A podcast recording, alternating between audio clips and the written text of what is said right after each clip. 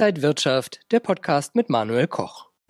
It's a wild ride. First, the markets are struggling, then Wall Street is going up, especially the tech stocks are seeing a roller coaster ride. So, where are the US markets heading? This is the IG Trading Talk, and I'm Manuel Koch. And joining me now from New York City, it's the legendary Einstein of Wall Street, Peter Tuchman. Peter, so good to see you. Thanks for having me. It's good to be, see you too. Peter, uh, what do you make out of all these news? Markets are first losing a lot, then going up again, especially the, the tech stocks are struggling. Is uh, there something wrong with the markets, or is it just a healthy correction, what we saw before? Historically, in the past, when a market goes up or down, recession or inflation or, or, or a depression, or you've got a rally in a bull and a bear market, you know, when these things continue, to play out their hand for days and weeks and months at a time, then we can give it a a title, you know. But I don't think uh, I think the title for this is yes a roller coaster, but I would not put anything more. Uh, I would not call it a correction by any means in a market that is up 50, 60 percent from the uh, March lows. For it to go down 2,000 points is really just a little a little bump in the road to be perfectly honest. Especially the, talk, uh, the, the tech stocks were in the news. Is this an opportunity for investors to maybe go shopping a little bit cheaper than before? I think we need to talk about the fact that we've got a bit of a, a, a short squeeze in the market, right? Let's dip into the fact that a couple of um, a week or so ago, we saw the split of uh, Tesla and we saw the split of Apple, the two big um, tech high flyers. And while that's always has an interesting effect on the stock, net net at the end of the day, it doesn't really change the valuation of the stock. It just splits. People should read up on what it actually means when stocks split because they're fascinating. But what ends up happening is you have stocks that are the major high flyers in the tech industry that have been up huge double digit percentages. And there is a huge uh, short interest on Tesla and on Apple, right? So, what does that mean? In order for people to have a short position, they need to borrow stock. When a stock splits four to four to one, these people are being forced to cover the stock that they are short to buy back that stock to be able to renegotiate their short position. And that's caused another strong rally into a split of Tesla and Apple. So these are so many multi, multi, you know, and we have the election coming up. It's 50 some days away.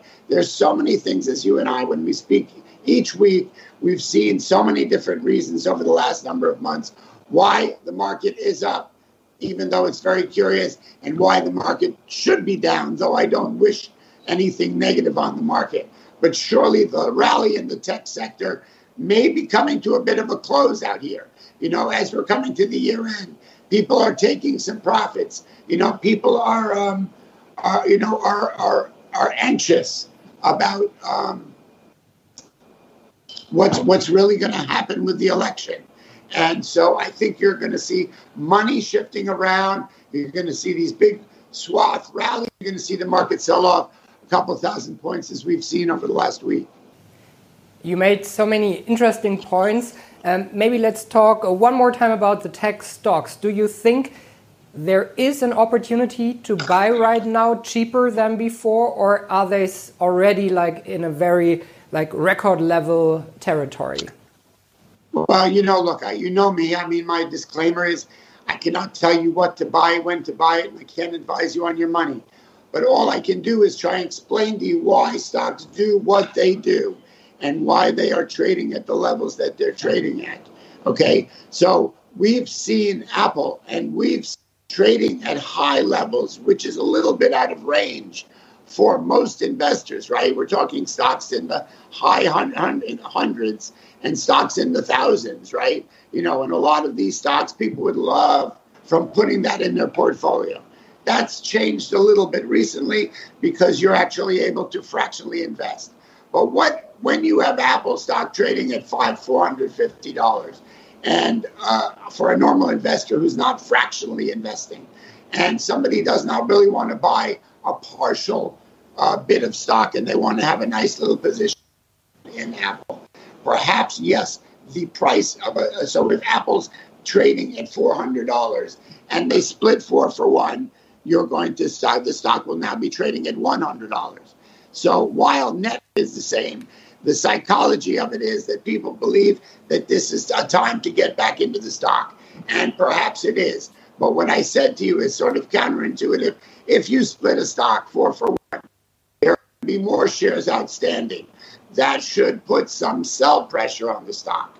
But what I just described to you, why Tesla and Apple have rallied into this is a massive short position in the investment community and people having to cover their short to reposition their shorts.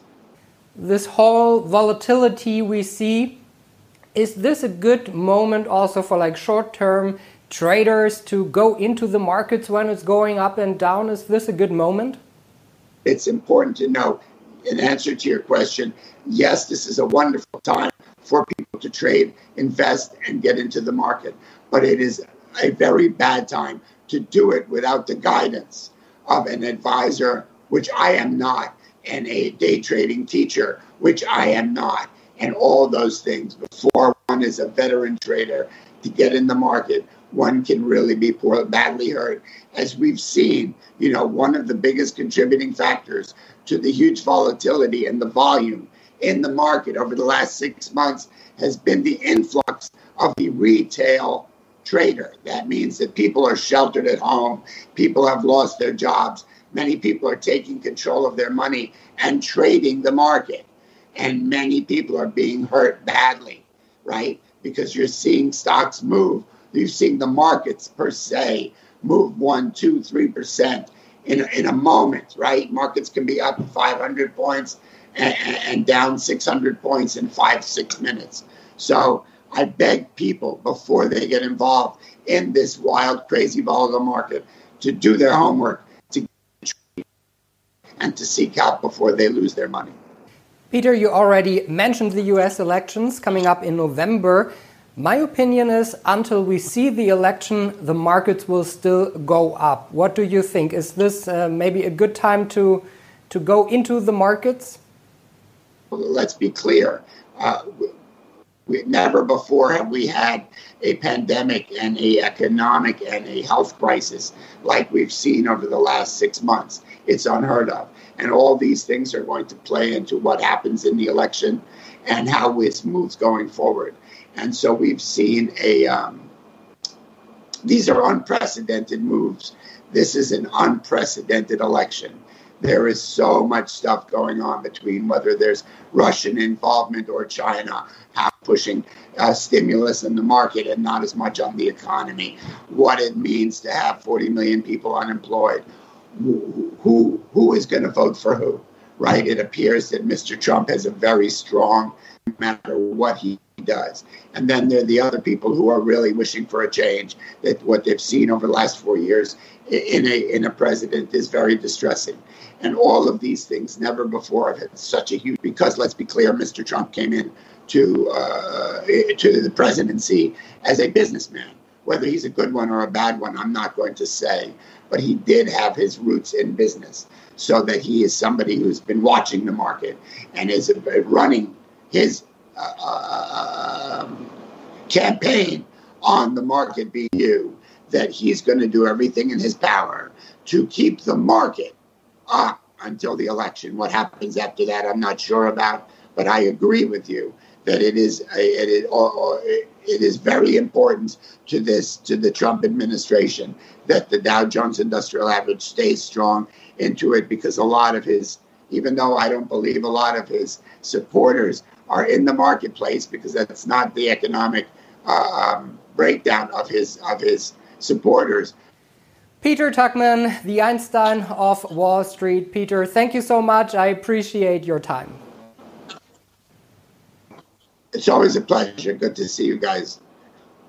thank you guys, Germany. and thank you guys for watching. This was the IG Trading Talk. I'm Manuel Koch. For more information, go on IG.com. See you next time.